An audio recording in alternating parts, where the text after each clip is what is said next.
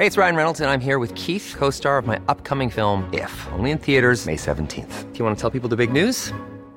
All right, I'll do. Sign up now and you'll get unlimited for $15 a month in six months of Paramount Plus Essential Plan on us. Mintmobile.com slash switch. Upfront payment of $45 equivalent to $15 per month. Unlimited over 40 gigabytes per month. Face lower speeds. Videos at 480p. Active Mint customers by 531.24 get six months of Paramount Plus Essential Plan. Auto renews after six months. Offer ends May 31st, 2024. Separate Paramount Plus registration required. Terms and conditions apply if rated PG.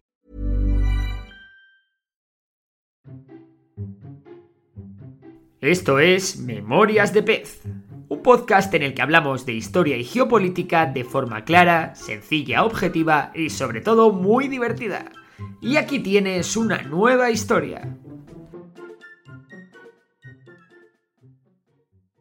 Los días 11 y 12 de la invasión de Rusia a Ucrania nos han brindado un rayo de esperanza, y es que en la tercera ronda de negociaciones entre ambos países han habido dos avances significativos que acercan bastante las posturas. Para empezar, se han habilitado corredores humanitarios en Sumy y en las inmediaciones de Kiev. En Mariupol aún no se ha logrado un verdadero alto el fuego que permite la evacuación, y ambos bandos se siguen acusando mutuamente de ello. Pero el avance más significativo ha sido la nueva postura de Rusia que ha exigido tres cosas para dar por finalizada su operación La primera es que Ucrania reforme su constitución para asegurar su neutralidad. Esto en la práctica quiere decir que nunca forme parte de la OTAN ni de la Unión Europea. En este punto no debería haber mucho problema, ya que Ucrania ya ha ofrecido esto al principio del conflicto. La segunda es que Ucrania reconozca la anexión de Crimea a Rusia, un punto más controvertido pero relativamente asumible para Ucrania, ya que la población de Crimea es mayoritariamente prorrusa. La tercera condición es el reconocimiento de la independencia de las repúblicas populares de Donetsk y Lugansk, de esta forma, Ucrania perdería totalmente el Donbass, algo que parece que no está dispuesta a pasar por ello. Bien, analicemos los pros y contras de que Ucrania acepte estas condiciones. Está claro que acabar con la invasión rusa va a ahorrar a Ucrania un gran número de víctimas, y no solo mortales. Hablamos también de refugiados, heridos, gente traumatizada y gente radicalizada por el conflicto. También Ucrania se ahorraría una destrucción aún mayor de sus principales ciudades e infraestructuras estratégicas. De igual manera, el país podría comenzar su reconstrucción económica actualmente devastada por la guerra. De hecho, de facto, sería una situación similar a la de antes del inicio de la guerra. Hasta aquí todo parece perfecto, ¿no? Pues sí, pero no. El problema de esto es que las garantías que puede ofrecer Rusia de que no vaya a retomar el conflicto en el futuro no están del todo claras. Además, Occidente es posible que presione a Ucrania para que ésta no acepte, ya que claudicar de esta manera ante Rusia significaría incentivar al Kremlin a repetir esta operación en otros países no miembros de la OTAN, como Moldavia, Georgia o incluso Finlandia. Además, militarmente las cosas no están yendo tan mal para Ucrania y aguantar más tiempo puede significar simplemente que Rusia no se pueda permitir el conflicto en un futuro y tenga que retirarse en condiciones más ventajosas para Ucrania. Además, aceptar la propuesta significaría renunciar a varios territorios que por derecho le pertenecen, incluida la única entrada al mar de Azov. Por último, pueden surgir elementos nacionalistas que no acepten esta rendición y continúen luchando, o incluso dando un golpe de Estado contra el gobierno ucraniano actual. De momento, el gobierno de Zelensky ha dicho que no se han producido grandes avances en el camino hacia la paz, lo que nos deja intuir que Ucrania ha rechazado la propuesta. Mientras continúan las negociaciones, los refugiados por la guerra han alcanzado ya los 1,7 millones.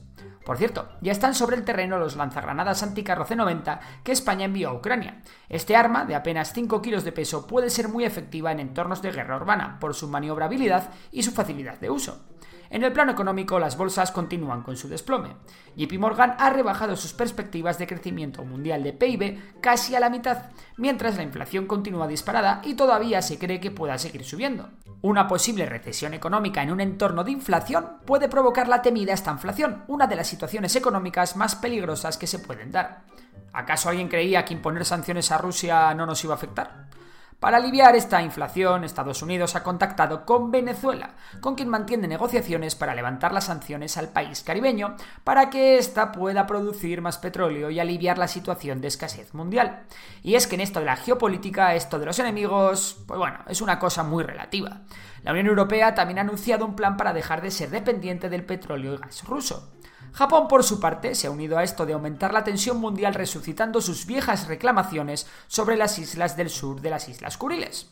En el plano militar, pocas novedades. Ucrania ha realizado pequeños contraataques en la zona de Kharkov y en la zona de Gerson, mientras los rusos continúan amenazando Odessa, intentando rodear Kiev, desde donde Zelensky ha grabado un nuevo vídeo demostrando que está en la ciudad, y por último, los rusos también están fracasando a la hora de rendir Mariupol. Por su parte, ya están en Kiev los primeros miembros de la Legión Internacional de Ucrania.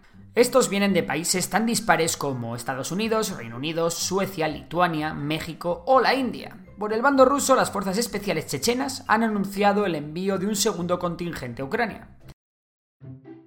Si te ha gustado el episodio de hoy, recuerda que puedes seguirnos en Spotify. Y si nos quieres echar una mano, puntúa el podcast con 5 estrellas. Por lo demás, un abrazo y hasta la próxima.